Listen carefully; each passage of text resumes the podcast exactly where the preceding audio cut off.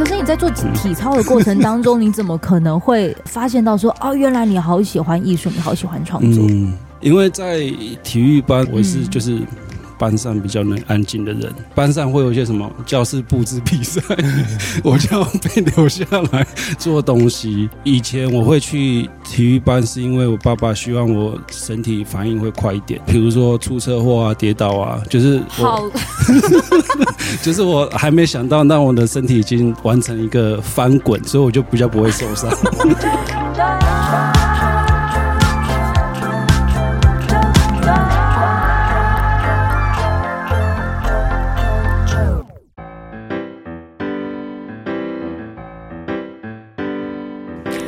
收听周团，我是 JoJo。阿周现在在录音的地方呢，是 Marcellus，也就是我们步道咖啡的这个负责人张大哥。他以一种要求的状态，JoJo 好，JoJo 那个请求，请求，好，请求的状态，JoJo。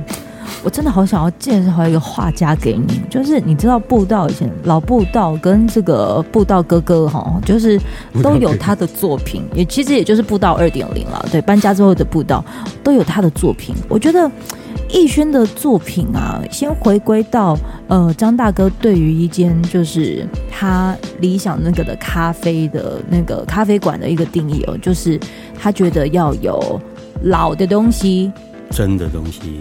还有真的东西，还有借来的东西，还有借来的东西。对，那布道咖啡大部分有的都是什么东西？呃，比如说里面有很多书嘛，对不对？嗯。然后有很多海报嘛。嗯。那这些书跟海报当然就是代表，呃，我认为就是世界各地，嗯，很值得我们这边的人，嗯，知道的东西嘛。嗯哼。那这些东西通常都是一定是有经过一些时间的证明跟洗礼，嗯，我我才会把它摆到店里面来，对，所以这是我所谓的老的东西。嗯哼，那借来的东西，其实指的就是我一楼的吧台，呃，最靠前面这边有一个，你会看到一个老人的，有点像一个剪影的，嗯嗯，一张照片，嗯嗯，那是那个华格纳教授。嗯，对我来说，就是一个空间的那一个层次啊，嗯，深度就是绝对不是只有咖啡这件事嘛，嗯，可能比如说音乐啊，里面的艺术品啊，嗯，那还有我们之前有蛮常办一些讲座，对。对，那那个华格纳教授，他其实就是在过去有提供很多很多的很棒的讲座给我们，嗯嗯嗯，那对我来说就是。我们跟人家借来的东西，因为它不是我们自己本来的东西。哦、嗯，对。可是我觉得它对一个空间也是重要的。这样，嗯、像今天马萨里斯这边，我觉得在这边发生的那些现场音乐，其实也是借来的啊。对。那第三个就是真的东西。对。而真的东西就是说，比如说我们我们收藏一张 CD 好了，嗯，嗯，它是一个某一个 copy 嘛，嗯哼，对吧？买一个 copy，然后一本书它是某一个 copy，它只是，嗯、比如说它印刷了几万本。其中的一本，嗯，那一张海报可能是几千张里面海报其中一张，嗯，但是里面我觉得呃，一定要有一些东西是独一无二的，嗯，然后它是有那样的一个分量感，嗯，可以跟我刚才讲的那一些，我觉得相对也是都很有重量的东西，可以摆在一起，嗯，然后啊，呃，那对我来讲那个。步道最早，当然我们更早之前有一位嗯老朋友嗯，那他也有一些画作在布道。逸轩的作品大概是十四年前，我也不敢说收藏了，因缘机会就是碰到他的画这样子。嗯哼，我第一次看到他的画之后，我就觉得哇，台湾有希望了。哇。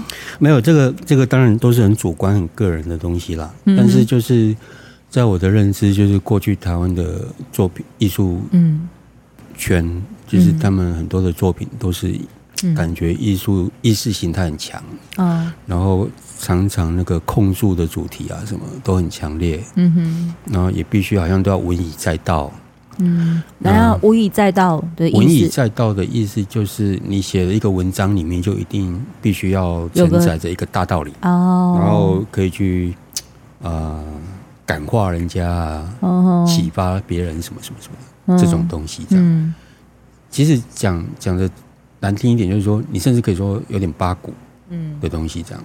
嗯，所以我其实有很长一段时间，我对我们台湾的一些艺术创作的东西是讲老实话是呃有点冷感或无感的。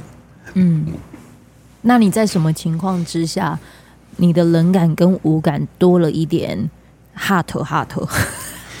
对对对，就是包括我忘了几年前了，反正就是在台北，我那时候。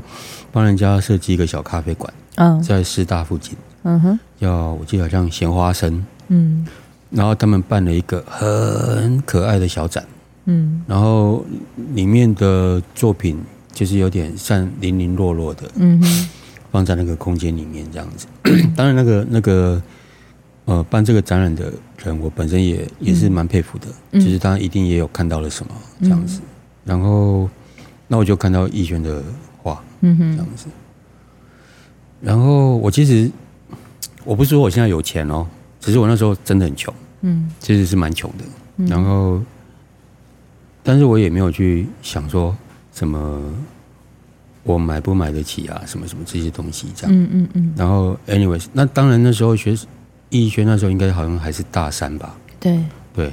然后我我一看到他的话，我第一个感觉就是这样，就是说。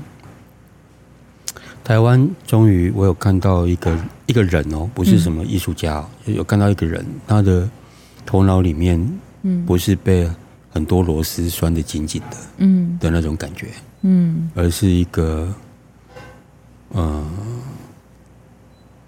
相对还保有很多的那种自然的东西，嗯，然后诚实的东西，然后甚至是有一点。轻松的东西，嗯，对。那这个事情对我来说，我讲的有点夸张了，但是心情确实是这样，就好像真的看到一只那个独角兽的这个感觉。哦，对对对对，好像哎、欸，不应该会有这种东西存在，嗯，在这里，哎、欸，啊，就在那里了，这样。嗯。然后，所以从那个时候，我就一直认定吧。就是觉得这个这个年轻人，呃，因为你知道有很多人他不一定能一直坚持创作下去这样，嗯哼。可是我那时候就知道，就是这个年轻人一定会会一直可以把这条路一直走下去，这样，大概是这样。好，所以呃，刚才你在前面的这个引言啊，你会听到就是张大哥他提到了他是如何遇见这一位画家。然后这位画家呢，他也在了我们这个录音的空间，欢迎逸轩。大家好。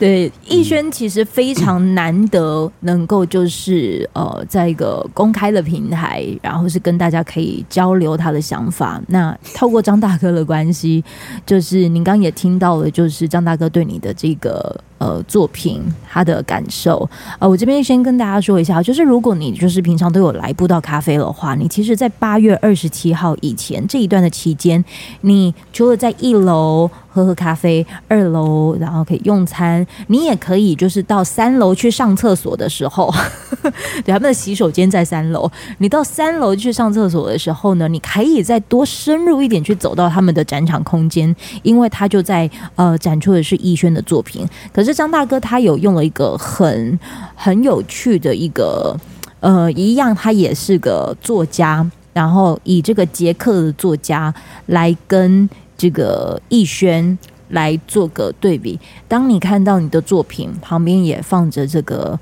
卡夫卡，也就是我们的这个捷克的作家，就是摆在一起的时候，嗯，张大哥很希望，就是因为他总觉得，就是说两个不同的出生于不同的年代，但却都能够看见很真的东西。对于这样子的一个。规划设计的时候，您是怎么看？就是张大哥这样子的一个想法呢？嗯，因为卡夫卡大家大部分认识他都是他的文字嘛，然后我自己认识他也是这样。然后那个时候我去年还在巴西的时候，大哥跟我提还有这个想法，然后他有拍一些卡夫卡的一些就是。他看到的画册，然后里面的那个卡夫卡的一些素描啊，嗯、一些小小的涂鸦，然后给我看，然后我才我也才第一次看到哦，原来卡夫卡也有画这些东西。对。然后大哥又跟我提到说：“哎，你就是就是，其实我是我大部分的语言就是图像，嗯、就是画图的嘛。嗯。可我自己也是会就是写字，练习自己另外一个讲话的方式。嗯。然后我只是想说，哦。应该也会很有趣，就是两个不同语言的，就是他擅长的是文字，可是他把他的涂鸦或是他的一些小小的图拿出来，嗯，然后我一方面是我确实我本来也是，嗯，我画图比较多，对，然后我私底下也有一些自己的一些。笔记啊，文呃日记啊之类的东西再拿出来，嗯，然后把我们把两个混在一起。其实我没有想很多，我只是觉得可以跟很好的人一起展览，这样就很好。但是你知道张大哥他说他在这个三楼啊做的这个展呢，是完全没有任何企图心的展。嗯，你你是这么这么说着的嘛？然后，但是你就是好想要跟。来不到的朋友来分享你的心情，因为你觉得能够看到很真的涂鸦、随笔，可是却却让人看了可能会让你想起很真的东西，就很像是一开始的时候，我有问逸轩什么样子的缘分之下让你可以就是跟张大哥结缘了，然后你就说他是你第一个嗯。收藏你作品的，嗯。吗？是吗？对啊。真的，这个我倒不晓得。就是第一个，你是你是在什么样子的情况之下，然后你知道就张大哥，还还是他是第一个想收藏你作品的？对啊，就刚刚还是你觉得你的作品不会被收藏？刚刚大哥提那个那个空那个咖啡厅啊，然后也是就是我在那边展览，好像是我第一个校外展览吧。嗯，就以前的时候，大家会想说，你好像画图画到一个。数量的时候会想说想要呈现，可是也没想说呈现到底是，就是一个是给自己的训练吧，就是你要怎么去整理这作品啊？一个是会希望说，哎，别人看到你的作品的时候会有什么反应？然后那个空间是我第一个去校外的展览，所以就会在咖啡厅。Oh. 然后后来那个咖那个咖啡厅的人跟我讲说，嗯，哎，你的图有人要买，我想说，哎。那、啊、我要怎么定价钱？然后 我什么都不知道啊！我要写我要写保证书吗？然后我要写什么？然后我要怎么写？那我就要去问学长姐。然后因为我完全不知道要处理这件事情。可是因为你是学生，你多一笔钱就觉得啊、哦，对啊，这笔钱可以拿来买新的材料，这样很好。嗯，你在啊，你是学生，多一笔钱可以拿来买材料，很好。在这之前的时候，你是比较不容易的吗？因为没有大家都这样吧？你平常如果你需要材料的话，就是要打工啊，嗯，对吧？然后大概在你几岁的时候啊？就大一、大二、大三，大学时期大家都在打工啊，嗯，对吧？啊，不然就是有时候比赛比赛的时候，你也会多一笔嗯钱，然后可以再来买材料。但总之那个时候我也没想说，哎，这些东西会有人买。我那时候不认识大哥，然后。咖啡厅的人跟我讲说有人要买，然后我又去问学长姐说啊，那我要卖吗？啊，我要卖多少？啊，要怎么卖？要怎么做？啊，我作品要怎么给？我要卷起来吗，还是我要把它绷起来？我什么都不知道，就这样 完成了。嗯，对，嗯。当一个人在进行各种创作行为的时候啊，嗯，大哥说他觉得你是可以走这一条路走很长久的，你也觉得你自己是可以走创作这条路是很长久的吗？嗯，我觉得是，我觉得好像从国中吧，因为我国小其实我国小是练体操，就是我国小是运动员，然后后来国中就转换跑道，跑到去练美术班，但我非常喜欢，所以我就从国中就觉得，嗯，我以后就是要做创作。可是你在做体操的过程当中，你怎么可能会呃发现到说，哦，原来你好喜欢艺术，你好喜欢创作？嗯因为在体育班或者是在以前选手训练的时候，我是就是班上比较能安静的人。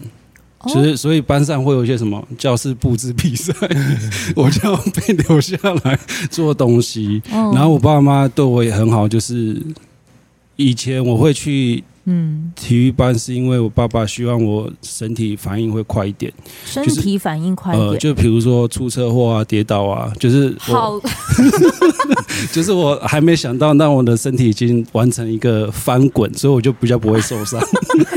哦，那爸爸就是对于那个未来的那样子的一个风险，算是帮你打造了非常 风险率降最低的。所以以前我在体育班的时候是，就是因为相对我可以比较安静，就比起班上其他的同学，我可以安静一点的人。所以，那我有发现，好像画图对我来说，就是做其他材料的，对我来说会比较快乐。因为其实体育的竞赛很残酷，就是特别是体操，你前面练了几百个、几千个动作，你比赛那一天那个动作做错，你就错了。嗯，然后那个压力非常非常的大，所以我也是后来我很。就我很没办法竞争，嗯、就是那个竞争压力真的很大，因为你前面没有人看到你做什么。可是你比赛那一天的那一个比赛，你错了就是错了，就没了，对吧？啊，那你对于现在可能很多呃在画画的，尤其是像可能在呃当时艺轩这个年纪的时候，国中的这个年纪的时候，嗯，画画会变成一项比赛吗？会啊，其实也是，我那一样也是体育比赛，就是。你进去念，我一开始念体育班的时候也是要体能测验。嗯、你念美术班，你也要美术美术的考试才能进去。是啊。然后，那你怎么看待看待这个考试呢？诶、欸，因为以前我也没有觉得我很会画画，我只是喜欢画画，而且。大部分的同学是，大家都是从漫画开始，嗯、就是你看了漫画以后，你开始复制一些，比如说七龙珠啊、灌篮高手啊，你开始画出来，然后大家就觉得哦，你好像会画，然后我就觉得嗯，我好像也会画。可是到美术班以后，就会用到很多材料，比如说什么广告颜料，嗯，然后我就想说那是什么东西，嗯嗯嗯，然后他怎么？一盒要叫什么？挖，就是就是全新的，可是就会发现更有趣，因为原来有这么多材料啊，原来有这么多纸，嗯，原来有这么多东西可以用，啊，我只是觉得很有趣。可是确实，因为一开始的时候还是很，还是大家还是要参加比赛，学生美展啊，校内校外各式各样比赛。嗯，只是我比较早发现，我其实对这些都玩的还蛮开心的，嗯，就没有很排斥，而且其实。早些时候的美术班，相对它也是一个，嗯，就是念书的班级，嗯，就是以后你们是要念特殊班级，它不是要给你去做艺术家，是要你去念一些医科的。嗯，很多的国中美术班是这样。只是我那个时候很早我就发现，哎，我觉得我这个材料我蛮喜欢，就是这个方式我很喜欢，然后也很开心，然后很幸运是我爸妈没有阻止，因为我我很多同学们其实。你即便你再喜欢，可是家长没有同意的话，其实你要过那一关很难。嗯，啊，我是刚好我爸妈都教育都很开明，所以我就很顺利这样。所以你减少了很多跟外界沟通的时间。嗯，因为你等于就可以把更多的时间拿来就是做你其实你真的会很开心的事情。对啊，嗯嗯，那这个开心的这个事情啊，你有想过他也会带你到很多的地方吗？因为就像我知道的是，你的呃作品其实包括在北京，包括在冲绳，这些都是你当时在美术班的时候有想到过的吗？或者是你的作品原来也可以带你到好多好多个地方？哦，其实 好像是分两个，一个是。嗯因为我以前小时候，因为我是宜兰人，然后小时候在学校是国小的时候。不是在体育班训练，就是在外面闲晃。因为我爸爸不喜欢男生待在家里面，他就觉得假日的时候男生就要在外面闲晃。因为在外面 骑脚踏车都好，你不要在家里面。等下，这张大哥，你知道这个？我知道啊，这个我知道。哦哦，真的啊！有一次去宜兰，那个逸轩有跟我讲，嗯，对，他说他爸爸会说：“来，我们今天去山那里。”山那里就是不知道多远的，可是你很远你就看到那个山这样。然后他们就会一直。七七七七七七，我觉得他爸可能是一个很妙的人吧。就不要待在家就对了。对，嗯。对于你这么安静的人来说，诶、欸，我也也还好啦。可是就是，诶、欸，我只是觉得，就是我有有一部分的我，一部分的我是很喜欢往外面跑，嗯、就是乱跑。嗯。所以后来我也才会跑到拉丁美洲去。嗯。然后有一部分的我是喜欢画图，可是我也没有觉得可能因为画图的展览可以往外跑。其实是后面这。这五年我才比较有这种机会，可以因为作品驻村啊，或是展览，嗯、所以才会去可以去其他国家，去其他城市那边看一看。哦，就其实有分两部分啊，是我这后面这几年比较幸运吧，就是因为作品可以带我去其他地方，这样。嗯嗯，所以作品带着你去其他地方的时候，张大哥，你可以看到的是，嗯。能够好专注的做一件事情，其实我知道是张大哥一直都很希望这一这种类型的人都能够被看见，然后也告诉大家，就是讲说，其实真的会有这这这个方式在过生活的的的职人吗？可以这么说吗？嗯，其实我不觉得，我觉得其实这种东西真的有所谓的天分这个事情。天分，当然天分是包括你后天的环境，嗯，但是我所谓的，可是我觉得这个东西就是说，比如说以做艺术创作的年轻人来说好了，对，每因为我我自己在看东西，嗯哼。的或听东西。的那个过程其实有点有趣，因为我一开始我我几乎在学校没有得到任何的什么，嗯，谁教我什么，我告诉我什么这样，嗯，所以我我其实一直都是有一点自己去找东西听或看这样，嗯，那你想想看嘛，如果我我在很年轻的时候，我可以 在台湾看到或听到的东西，嗯，它一定都是在国外，对。可能经年累月已经被证明过了的一些东西，不管是音乐还是书还是文学还是什么的，所以也就是说，我其实从一开始，我对于什么东西称得上是艺术，或者我在艺术里面感受到的那些东西的那种经验，嗯，其实一开始我就是来自于一些，嗯。在可以说，在人类的世界历史里面，已经早就已经被证明过的，很很好的东西，嗯，这样的一个过程嘛。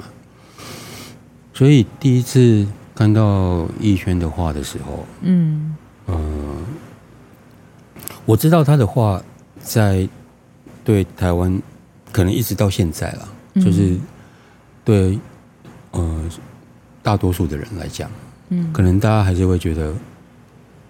我看不懂，看不懂，看不懂，看不懂的，就抽象嘛，就是抽象画。对对对对对，就是比如说，有些人他他看着一个画面，他会想要在这里面找到一个他可以去描述这个画面的方式嘛。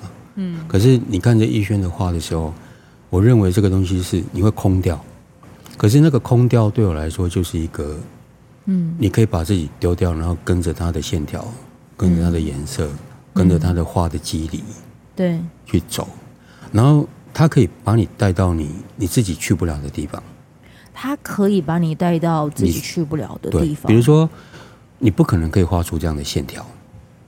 比如说，你面对一张白纸，哦，或者一块画布好了，就是比如说你，我跟你讲啊，我现在跟你讲说，舅舅你可以很自由的去画你要画的东西。我跟你讲，你画不出所谓的自由的东西。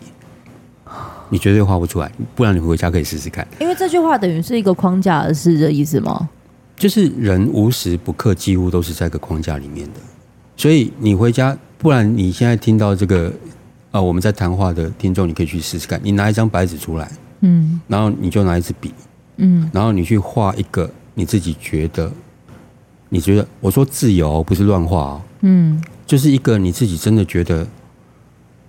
好像你可以把你自己现在的一些感觉，嗯，或心念，嗯，寄托在那个上面的一个东西，然后你不要去管它看起来像什么，嗯，你去试试看，嗯，啊，如果你做得到，我当然觉得这是很棒的事情。可是对我来讲，我是做不到这样的事情的。所以，其实当我在看很多所谓的抽象化的东西的时候，其实我在看的是这件事情，就是为什么这些人可以做到这样的事情？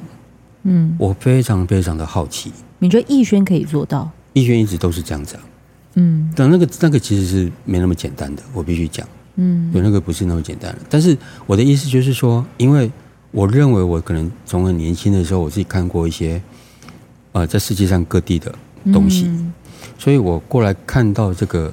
逸轩的东西的时候，我其实我并没有去意识到什么啊，这是我们台湾很棒的画家还是什么，我只是看那个画家而已。嗯，我知道你只有讲说哦，我觉得台湾有希望了。对对对对，这个是后面后设的。OK，好。但是对我来说，就是啊，我有看到一个很棒的画家的东西在我的眼前，嗯、这样子。嗯，那所以，我早就认为，嗯，他的作品，嗯，就是应该要出去外面。出去到国际上，哦吼，然后，但是我也不是说哦，他到国际上他就可以，嗯，什么被被人家什么赏识还是什么，我我不是觉得是这个样子，我只是觉得就是说他在他在表达的东西，他的语言，嗯，然后他的这种自己对于那种嗯。生活啦、工作啦，然后绘画啦的这些嗯经验。嗯，或者风格，嗯，调或者那个步调，嗯，就是其实我知道他，他不是台湾这种环境的主流，嗯、我从以前就知道了，嗯，对，所以也就是说，因为他后来其实有一位，就是现在在帮逸轩做他的一些代理，嗯，的一个画廊，嗯哼，那个雅纪画廊是，然后那个。那个画廊的主人，他其实也是在，好像是不是在美国？是不是？就在网络上，在网络上吗？在网络上 就看到他的一个一个，可是那个是什么展？一个在洛杉矶的联展哦，一个在洛杉矶的一个联展这样子。对。然后，所以我当初知道这件事情的时候，我讲老实话，我一点也不惊讶。嗯，我一点都不惊讶，就是说他的东西会啊跑到国外去。然后在国际上有一些不同国家的人也可以认得出他的这个人是一个真正的艺术家。嗯，然后在经过某种程度的曝光之后，嗯，台湾反过来有人看到他。嗯，其实这件事情对我来说是好像几乎是可以预测的。嗯，我觉得是可以预测。我自己啦，对我来说，嗯。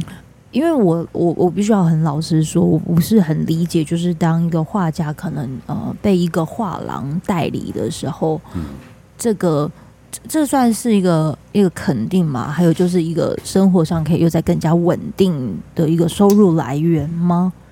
这个我我其实是不太不太熟悉的啦。我我先讲讲，让逸轩讲，因为这个是他自己的事情嘛。好，那我我我只是觉得就是说，嗯，比如说。呃，你你能不能称为你自己是一个所谓的职业的画家这件事情？嗯，那就是两个嘛。第一个就是，哎、嗯，有人愿意收藏你的画，嗯，然后再来就是有人愿意代理你，嗯。但是我觉得更重要的是，呃，收藏你的画的人跟代理你的人，是不是你认为就是画家自己本身认为他是被对的人，嗯，他的画是被对的人收藏的，然后他这个。他的作品是被对的画廊代理的，嗯，我认为其实，呃，这并不是必然的，嗯，对，就是当有人代理你的这个人，并不一定就是最适合你的，嗯，这个画廊，嗯，那我过去这几年这样看下来，我我觉得逸轩现在的这个代理的画廊，我认为是彼此都很幸运啊，我觉得彼此都很幸运。彼此画廊也很幸运，对，我觉得他能看到逸轩的东西，啊，逸轩也很幸运，可以，对对对，好啊，逸轩自己讲，哦，就是、关于稳定这件事，还有被看见，哦、我我有时候都觉得，就是艺术家有点像那个艺人吧，因为、嗯、演员或者是歌手，嗯，就是你跟一个唱片公司合作，确实你的。呃，收入是一个，就是一个比较不会担心的状态。可是你这个唱片公司跟你的默契是不是你要的，或者是那个从那么唱片公司帮你做的这些，譬如说你的这张专、你的专辑啊、你的演唱会啊，这些是不是跟你是是你的样子，是你想要的样子嘛？然后这个是第二个阶段吧，就是如果当艺术家跟画廊有合作以后，对对，就是我们跟画廊的相处状况，嗯，那又是会会让我后面好几年的创作又会是另外一个状态，有时候是加分，有时候是扣分，有时候是大家互相加油，嗯、是这样，哎，对。这 段期间，我我听到最有趣的一件事情，就是因为这次在我们那边展的那个都是。逸轩随身带在身边的一个东、嗯、一些东西嘛，所以它的尺寸自然就很小，就是笔记本大小的东西这样。嗯，然后逸轩有跟我分享，他说他在巴西有一个可以拥有一个自己的真正的工作室之前，对。他的话，他其实简单说就是他生活工作的空间，嗯，这件事情会影响到他的作品，至少尺寸大小。哦哦哦哦，对不对？啊，对，材料也是啊，对对，材料也是，嗯，材料也是。所以，所以其实你你刚刚讲的那个看得到了，就是说，呃，他有被代理，然后这个画廊也愿意用一个对的方式去跟他互动，嗯，然后给他支持，嗯，然后我认为这件事情对于他的那个影响，嗯，是看得到，嗯。曾经你知道很很有意思，就是我当时到了布道咖啡，然后张大哥他就带着我到三楼，嗯，去看了你的作品。我对于他曾经讲的一段话，我印象超深刻。他说：“九九，我跟你说，卡夫卡这个作家，他在一百年前出生在一个好冷的国家。”然后逸轩呢，他他发现一百年后，逸轩他出现在热带国家，一个这么冷，一个这么热，但是他们两个人的作品都极为相似。然后最后这个张大哥他就给了我一个延伸题哦，他就说：为什么人要去看这些东西？为什么人要去读这一些东西？如果都对人不重要的话，为什么都会成为重要的艺术家？为什么都会成为重要的作家？这段话其实我自己也会去做一些思考，就就是他他们就都是在做自己的东西，他们也就是在写自己希望能够记录的文字，但为什么他们会这么重要？你是，你是说哪个部分？就是哪个部分？那个时候你就那些小东西吗？对啊，哦，就是你觉得，因为你就讲说他们两个艺术作品都很相似，可是我先想问的是。这些艺术的价值是由谁定义的？嗯，这真是一个很难回答的问题。我觉得我也没办法回答，嗯、讲老实话。可是你却告诉我说他们都好重要哦。嗯，我只能说他对我很重要。嗯，然后我也相信他一定。总而言之，哈，我会觉得未知是很重要的东西。嗯，那比如说。比如说，你现在不不再会去读 bopomofo 这件事情了，嗯，因为你早就会了，嗯、对不对？嗯，所以这件事情几乎就不会再出现在你未来的生命里面了。嗯、感觉刚才你有你有想反驳一下，是不是？因为我常常拼错，这是另外一件事。注音 bopomofo 不是那个与生俱来就会的吗？对对对，常常拼错。然后，可是比如说像那个，我有几本书。可能是从年轻的时候一直到现在，都还一直会放在我的书架里面。那我有时候想到就拿下来看的。其实有时候我在想哦，嗯，我比如说我去买一买一张画的时候啊，嗯，那个心情也是有点像这样子的。嗯，其实我如果一眼就把它看完了，嗯，我也不会想把它带回家。我一定是觉得说，哇，这个东西好像。我一下子，他很吸引我，嗯，可是我一下子好像没办法把它看完，嗯，然后我会想要把它带回家，嗯，有时候它真的很简单的东西，可是我就是会觉得它这个韵味很长，嗯，而我没有办法一下就把它吸收进来，嗯，所以我觉得那个所谓的重要，指的就是说。有一个存在，它可能是一本书，嗯，或者是一张画，嗯，或者一一首音乐好了，嗯，比如说很多古典乐，它都很长，嗯，四个乐章，几十分钟，嗯，其实说老实话，这个不是像我们现在在听流行音乐，就是嗯。呃，你听三次五次，嗯、可能你就大概都从头到尾就知道怎么一回事了，这样。嗯，可是其实，在以前，不管是文学或艺术，嗯，或音乐，它不是这样子的，它其实是可以跟你相处一辈子的东西。嗯，对。那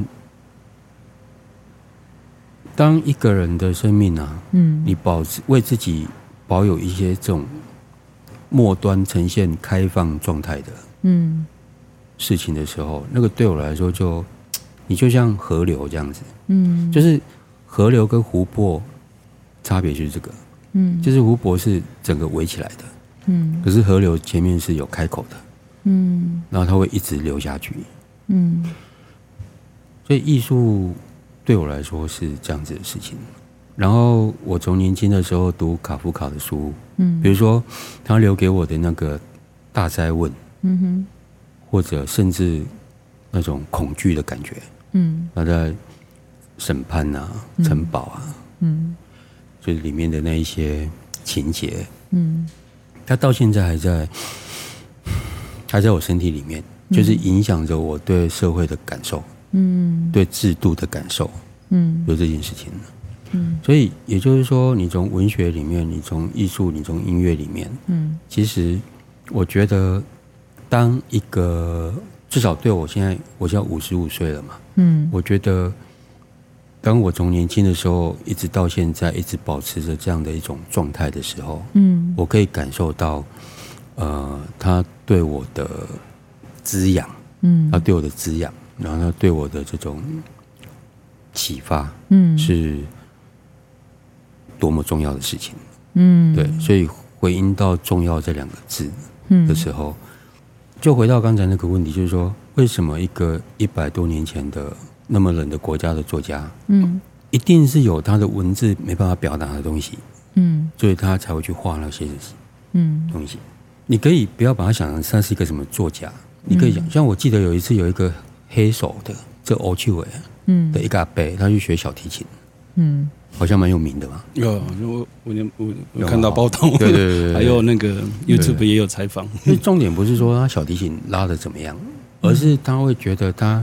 生命里面有 一个部分是必须要靠某一个东西，嗯，他能把他能让他自己看到他自己更完整，嗯，透过这些，不管你所谓的小提琴，嗯，或者是你自己涂鸦一些东西，或者是你自己随笔写一些东西，嗯，或者是你在中午一点，嗯，大家都快中暑的状况下，你还继续在。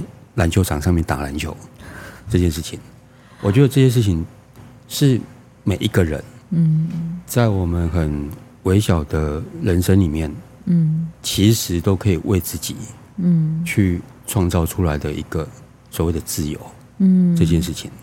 然后这个自由这件事情，如果不存在的话，嗯，我觉得很多的艺术，嗯，或文学，什么东西都好，嗯。他可能就会好像就没有那个光芒一样，嗯，就是有一个东西你可以看得到它，可是它没有光芒，了解我意思吗？嗯，所以所以我觉得这一次这个小展啊，嗯。呃，虽然我讲的好像很大很多，嗯，其实我要到最后其实也是回到一件小事情而已，就是我认为这种，嗯，我最后就再再讲一个小事情，其实有一次我在那个。捷运上面，台北，嗯、我看到有一个妇人，嗯，那表情非常的愁苦，然后拿着松青超市的一个一个提袋，这样，然后一手就挂着那个吊环，嗯、然后我那时候呢，呃，耳机里面在听贝多芬九号，嗯，最后一个乐章，就是大概就是人类可以最浩瀚、最高的那个音乐这样子，嗯，然后你知道那个对比有多强？就是我耳朵里面在听这个音乐，然后我对面看到的是一个这样子的妇人，嗯，然后好像整个人被生命困住的那个感觉。嗯，你知道我那时候很想干嘛？我真的很想把那个耳机放到他的耳朵里面，至少这辈子有一个机会，他可以听到这个音乐。嗯，因为你知道，他可能永远都不会去听到这个音乐，嗯、以他的生活环境、际遇、种种种种这些事情。可是我知道人，嗯、有时候你被启发就是那么一瞬间的事情而已。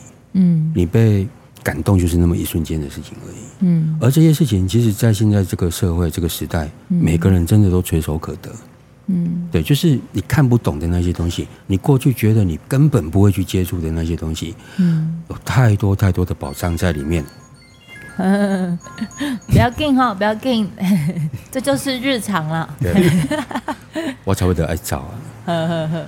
哎，所以就是，其实是想透过这个小展览，然后讲这样子的想法，嗯，然后希望就是说大家可以真的。跨过去自己给自己的那个框框，嗯，然后去看看一些你看你所谓的你看不懂的东西，嗯，然后去说说看，嗯，你觉得你自己不懂的东西，嗯，我觉得重点是这个，嗯，对，所以说没有企图心，企图心也是很大了，就是，可是真的就是觉得还好有逸轩这样子的，嗯，呃，好朋友跟弟弟，就是说。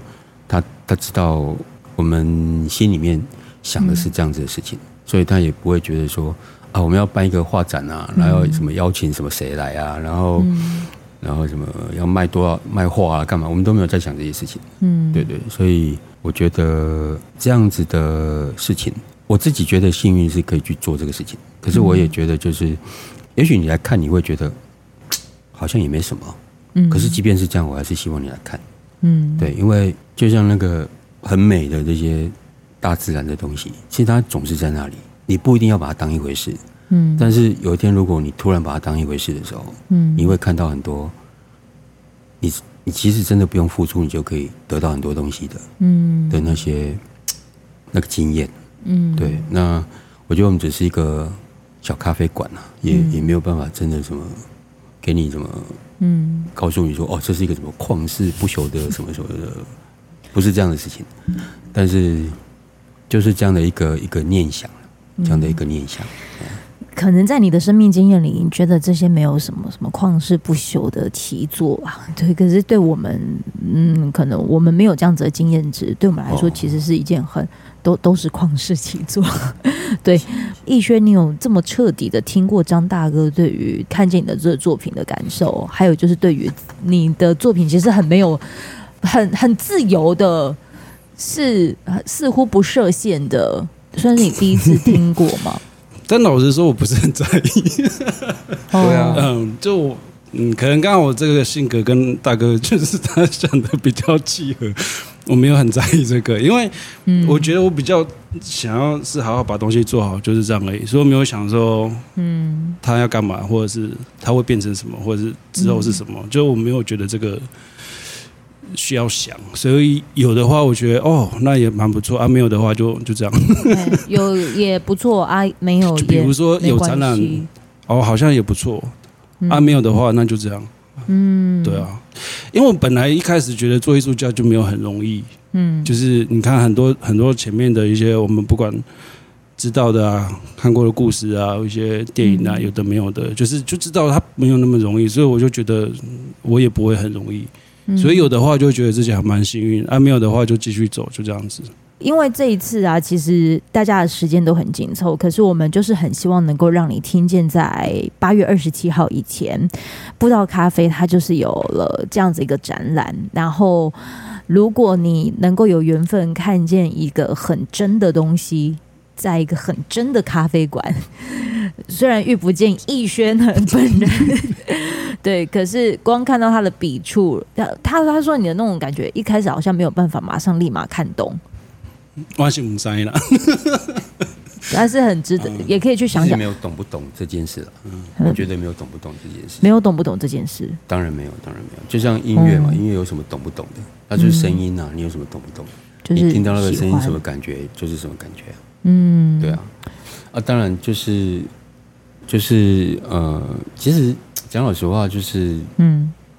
我第一次听到逸轩的，呃，看到逸轩的话的时候，我其实想到是在古典乐里面，它到发展到很后面，二十世纪的时候，有所谓的无调的音乐，哦，没有调性的音乐，哦，对，那那个音乐有时候人家会觉得那是好像贵贵趴点这样子，那个勋伯格啊谁的谁的音乐这样，可是那个音乐其实是，啊，就是这样，会让人家，嗯，他他不会把你的呼吸，他不会去控制你的呼吸，嗯，就是他他可以让你去释放你的呼吸，嗯，我不我不知道。我现在讲好像有点难懂，但是我现在讲这个事情可能是真的最贴切的，嗯，那个感觉，嗯，就是说，那个你在那个画面前的时候，你在那个音乐面前的时候，他是在控制你的呼吸，嗯，还是他是在释放你的呼吸？我觉得这件事情是大家可以去感受一下的。那这个应该跟懂不懂没有关系，你就去。来播到咖啡三楼就对了啦，然后看看就是这个的展，然后看他到底是在控制你的呼吸，还是释放你的压力。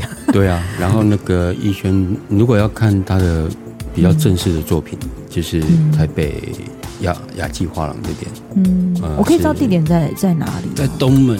在东门站，东门站，东门站，嗯，就是亚洲的亚，然后世纪的纪，世纪的纪，雅纪，就是，嗯，所以大家可以上去 Google 一下吧。好啊，好难得能够邀请到逸轩还有张大哥，就是合体来到九团，介绍了这样子一个。你看到也很棒，没有也没关系，但就是自然就好的一个这样子一个展。那希望你听完之后呢，也可以抽个时间，在八月二十七号前来到步道咖啡三楼来看看这个逸轩的作品了。谢谢逸轩跟张大哥，谢谢，拜拜，拜拜。